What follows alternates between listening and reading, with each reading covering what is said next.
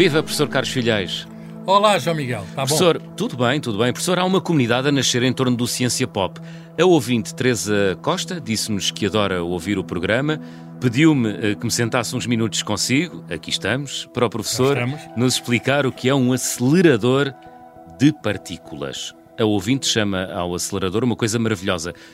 Também concorda, professor Carlos Filhais? Sim, sim. É um dos instrumentos científicos, digamos, mais extraordinários que temos hum? e também dos maiores. O maior instrumento científico que temos é um acelerador que existe no CERN, na Genebra, na Suíça, que serve para acelerar, digamos, partículas e mandá-las umas contra as outras, de modo a, enfim, conhecer os segredos do universo. Muito bem, vamos lá então perceber o que é um acelerador de partículas é um instrumento científico que permite obter uh, certas, uh, certas não, altas velocidades.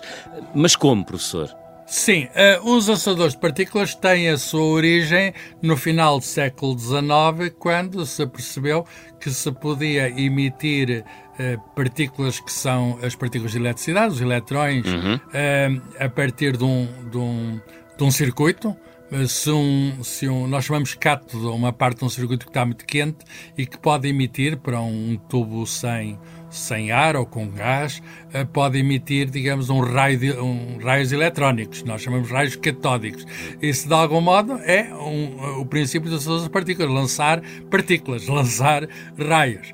Eh, e eles têm carga, e, e o segredo da, da aceleração está em mudar a velocidade dessas cargas. Quer dizer, isso consegue-se como? Consegue-se com uh, campos elétricos, campos magnéticos, portanto, consegue-se com uh, por meio do, do, de influências eletromagnéticas.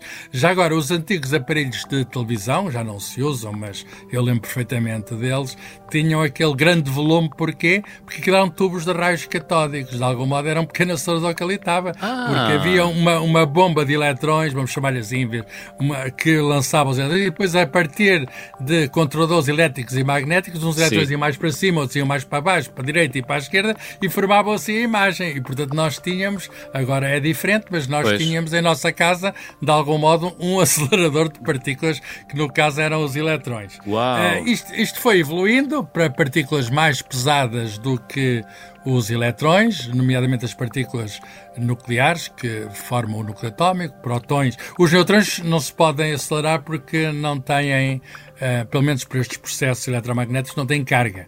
Mas os protões são mais pesados que os que os eletrões, muito mais, cerca de 2 mil vezes mais pesados que os eletrões, eh, mas têm carga, aliás, a carga é contrária, mas em valor igual à do eletrão. E isso podem-se acelerar. E então, quando se começou a desenvolver a física nuclear, quando se começou a perceber que os núcleos que eram feitos de prótons e neutrões, isto, estamos a falar, o núcleo foi descoberto em 1911 por um, um neozelandês chamado Ernest Rutherford, e, e, nos anos 20 e nos anos 30 uhum. a física nuclear surgiu, e então foram feitos aceleradores nucleares, aceleradores que usam não eletrões, mas usam os componentes do núcleo atómico, usam, por exemplo, o componente mais simples, que é o núcleo do hidrogênio, que é o próton. Eh, uma partícula, eh, digamos, mais, como eu disse, mais pesada que o eletrão, uhum. mas com a carga igual e oposta, em valor igual e oposta. E então, nos anos, quando é que é o primeiro acelerador nuclear? Agora temos aceleradores nucleares, não é? O primeiro acelerador nuclear foi feito em, em Cambridge, na Inglaterra, no laboratório Cavendish, por uma equipa desse senhor, Ernest Rutherford, dois uh, físicos ingleses, uh, John Walton e Ernest Cockfrot, que receberam, fizeram esse acelerador linear, era linear. Usavam campos elétricos para pôr os protões cada vez mais rápidos eh, e para atingir grandes velocidades dos protões. Hum. E depois mandavam esses protões contra outros núcleos. E esses núcleos depois, ao receber aquele impacto, transformavam-se. Portanto, eles faziam reações nucleares. Eles usaram o acelerador para fazer reações nucleares. Isso foi feito a primeira vez no ano de 1932 e eles ganharam o Prémio Nobel muito mais tarde, em 1951, por causa disso. O que é, o que é interessante é que estes desenvolvimentos não se deram apenas ali. Quase ao mesmo tempo, num sítio onde eu estive recentemente, que foi na Berkeley, Califórnia, uh -huh. há um cientista americano uh, chamado uh, Lawrence, Ernest Lawrence. Olha, também há um Ernest. Há aqui três Ernests. O Ernest Rutherford, o, o, o, Ernest Cockford e o Ernest Lawrence. Portanto, a importância de se chamar Ernest. Um padrão. Já encontrou aqui um padrão. Já, não tem nada a ver, é uma coincidência. E este Ernest Lawrence, aliás, na Califórnia hoje há, há dois grandes laboratórios nacionais, que é o, o, Lawrence Berkeley, um laboratório associado, digamos, à Universidade de Berkeley e ao Departamento de Energia dos Estados Unidos, e há um noutro sítio, não longe, o Lawrence Liverpool, que está associado à defesa americana, onde fizeram recentemente aquela experiência da fusão nuclear. Uhum. Uh, ora bem, mas mais ou menos na mesma altura, em 1932, uh, faz então um acelerador de, na Califórnia, do outro lado já do, do, do, digamos, do, do, mundo, de alguma maneira, uh -huh. faz, faz, porque são, são quê? São, são 12 horas de avião daqui para lá. Sim. Uh, o, o, que é que acontece? Ele, ele faz uma não linear, mas circular. Portanto, usa em vez de campos elétricos, usa campos magnéticos, que significa usa ímãs, e com ímãs ele consegue andar à roda, portanto, num dispositivo circular, ele consegue fazer aquilo que já se fazia ao longo de uma linha apenas. Muito bem. Uh, e portanto... isso é o chamado ciclotrão, e o Ernest Lawrence vai ganhar o Prémio Nobel mais cedo que os outros, vai ganhar em 1939 por ter construído este acelerador circular. Portanto, e depois houve toda uma evolução dos aceleradores. Sim. Portanto, estamos a falar de uma tecnologia com quase 100 anos. Sim, uma tecnologia com quase 100 anos e que é muito, muito uh, útil e as pessoas se calhar não fazem ideia de quantas, quantas aceleradores há no mundo, mas deve haver, uh, sei lá, mais de 30 mil. Uau! Uh, porque, porque não estamos a falar apenas daqueles maiores hum. que servem para a investigação. Há aceleradores mais pequenos que, e há em Portugal, que são usados para uh, fins práticos e, uh, por exemplo, por exemplo? Uh, nos hospitais. quando uma Como pessoa assim? quer quando uma pessoa quer fazer um exame de PET, tem de arranjar um, um exame de PET num hospital, são usados, é feito com positrões, são antielétrons. Esses positrões não existem ali, são produzidos por núcleos radioativos e, por vezes, a melhor maneira produzir os núcleos é no próprio sítio com um pequeno acelerador. E, portanto, manda qualquer coisa, cria-se aquele núcleo reativo e que emite os positrões e temos ali o material pronto para disparar. Isto para não falar de tratamentos de cancros e de outros tipos que também se fazem, digamos, enviando radiação a partículas que vêm de, de aceleradores, pequenos aceleradores, coisas de 2 metros, etc. Uau. Que existem. Olha, até a própria Universidade de Coimbra tem um, um acelerador que serve para fazer uh, medicamentos radioativos. Uh -huh. E, portanto, há, há equipamentos que não são muito grandes, não, não têm o tamanho que tem aquele do CERN, que tem 27 sim, sim. km Já vamos de, falar sobre esse. De, de print, mas são uh, coisas muito... Então, eh, serve na indústria, para a implantação de iões, o que significa que temos um material e queremos pôr lá dentro qualquer coisa, nós aceleramos a partícula para meter lá para dentro. E, portanto, ah. há todo um conjunto de utilidades na saúde, na indústria, etc., que os aceleradores têm, não é apenas na investigação. E o que é que a comunidade científica já descobriu graças aos aceleradores de partículas, oh, professores? Tanta Professor. coisa, tanta coisa. Primeiro, primeiro, descobri, descobrimos, olha, o, resuma, o primeiro... Resuma, professor Carlos o, o, o, primeiro, aquele do Cockcroft, Cockcroft Walton Cockcroft,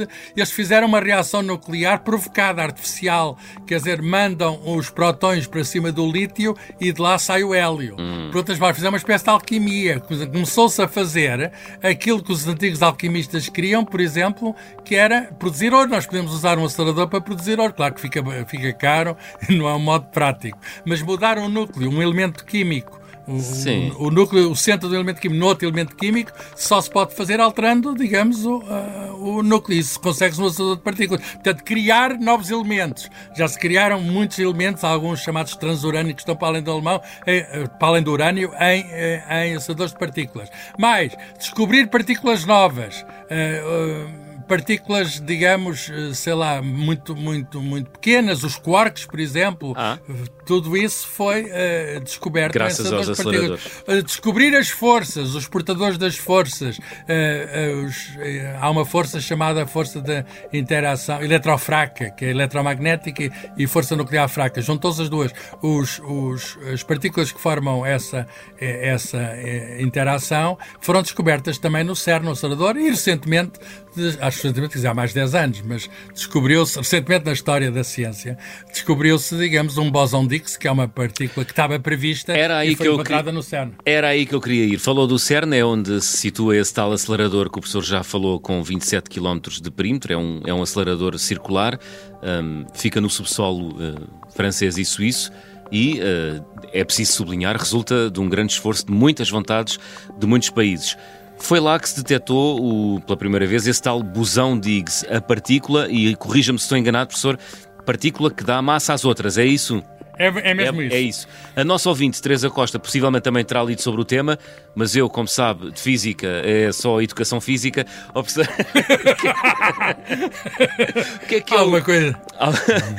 o que é que é o bosão de Higgs, professor? Explique-nos. Bem, hoje, nós hoje temos uma, uma teoria básica, ou chamamos teoria padrão, para descrever as partículas fundamentais e as forças que elas exercem entre si. Uhum. Uh, e sabemos que existem uh, uh, partículas que são, digamos, basicamente ao, ao eletrão, aos quarks e aos neutrinos, portanto, são os blocos básicos do universo. Uhum. Sabemos quais são as forças, já falei da força eletromagnética, da força nuclear fraca, mas também há a força nuclear forte e há a força gravítica. Ora bem, isto tudo está organizado num quadro de unificação uh, e foi-se desenvolvendo ao longo dos anos. Claro que este quadro ainda terá alguns buracos, no sentido em que não percebemos ainda bem tudo, mas, uh, de algum modo, nós percebemos uh, a organização do universo, percebemos que é que é feito o mundo e porque é que o mundo funciona. Uhum. E percebemos isso graças, portanto, aos assadores. Ora bem, feita essa, for, essa teoria, era preciso uh, distinguir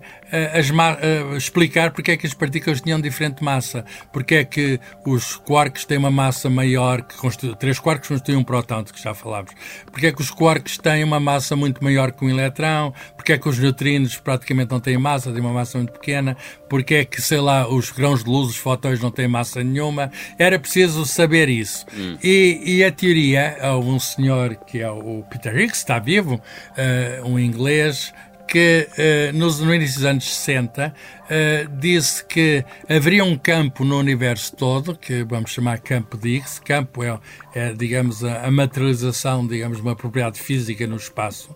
E esse campo que existiria em, em pequenas materializava-se em pequenas partículas hum. uh, que eram os tais bosões de Higgs e era essa interação desse campo com as, as outras partículas que lhes permitia que adquirisse a sua massa. E foi a única maneira que se conseguia para fazer a teoria coerente para dar massa às partículas. O que aconteceu é que isso durante 40 anos ou mais foi um, apenas uma hipótese teórica. Ninguém eh, sabia, ninguém tinha detectado o bosão de Higgs. Até e que... não é até que com aquela máquina muito poderosa, que foi feita propositadamente para isso, chamado o Grande colisionador de hadrões. Hadrões significa partículas, digamos, capazes de sofrer a interação nuclear forte. Uhum. Eles ficam mandando protões contra protões a velocidades próximas da luz, Incrível. num tipo especial de acelerador chamado sincrotrão. Vem daquele ciclotrão do Lawrence, mas agora mais evoluído, tecnicamente muito mais evoluído.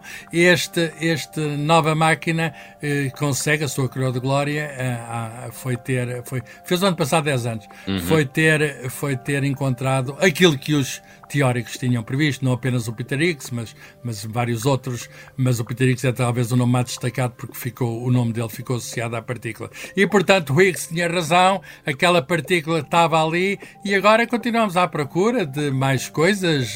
Nos últimos tempos o CERN está ativo, está a fazer experiências, mas uh, acumular muitos dados e pode ser, oxalá se encontrem mais coisas, porque oxalá. estamos na fronteira do conhecimento, para que é que serve todo esse investimento, para que é que serve todo esse trabalho conjunto, Aquilo foi feito no final da Segunda Guerra Mundial uhum. para unir os países, para estarem os países, muitos deles tinham estado em guerra, estão ali juntos para uh, trabalharem, digamos, alargarem as é fronteiras verdade, do é conhecimento. É Já aqui falámos, e... a ciência é uma excelente ferramenta para a promoção da paz, não é? Já aqui e... dedicámos um programa Isso, isso mesmo, e, e, aquilo vem, vem precisamente dessa vontade de unir os países com o mesmo desejo de alargar as nossas fronteiras. E, portanto, o acelerador, eh, fala-se agora de construir um novo, eh, porque aquele já está, digamos, já tem alguns anos, uhum. já está a trabalhar há algum tempo, não está a encontrar aquilo que, coisas surpresas, não, o facto é que não nos está a dar surpresa, fala-se em construir um de 100 km de perímetro. Portanto, eh, quase 5 vezes maior do que este, do CERN. É? Exatamente, mas não Incrível. se sabe se haverá dinheiro para isso. Por outro lado, os chineses também querem fazer qualquer coisa, ah. também são uma potência mundial na ciência.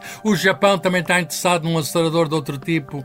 Eh, e, enfim, há eh, futuro para a física de partículas, eh, mas não sabemos ainda bem qual será o sucessor deste acelerador, que neste momento é o maior do mundo, de longe, porque de os, longe. Em, em, em, Chicago os americanos tinham um que desligaram há cerca de 10 anos porque não valia a pena estar a fazer a mesma coisa, a competir. As, e, os, e os Estados Unidos, os americanos, participam no CERN e no processo que tem sido lá desenvolvido nas fronteiras, de alargar as fronteiras da física de partículas. Muito e, portanto, bem. Eles, eles têm lá aceleradores, mas não são, não podem de maneira nenhuma competir claro. com o acelerador maior do mundo que existe na Europa. Muito bem. Aceleradores de partículas, o tema do Ciência Pop desta semana, respondendo ao desafio da ouvinte Teresa Costa. Obrigado, Teresa. Os outros ouvintes também são convidados a colocar-nos questões ou a enviar sugestões de temas. Professor, ainda se lembra do e-mail de cor? Como é que é? É ouvinte uh, arroba observador.pt. Irei ou está certo? Acertou. Professor, até ah, para a semana. Eu, eu, próprio vou mandar para lá uma mensagem a pedir um tema. Faz bem, até para a semana. Adeus.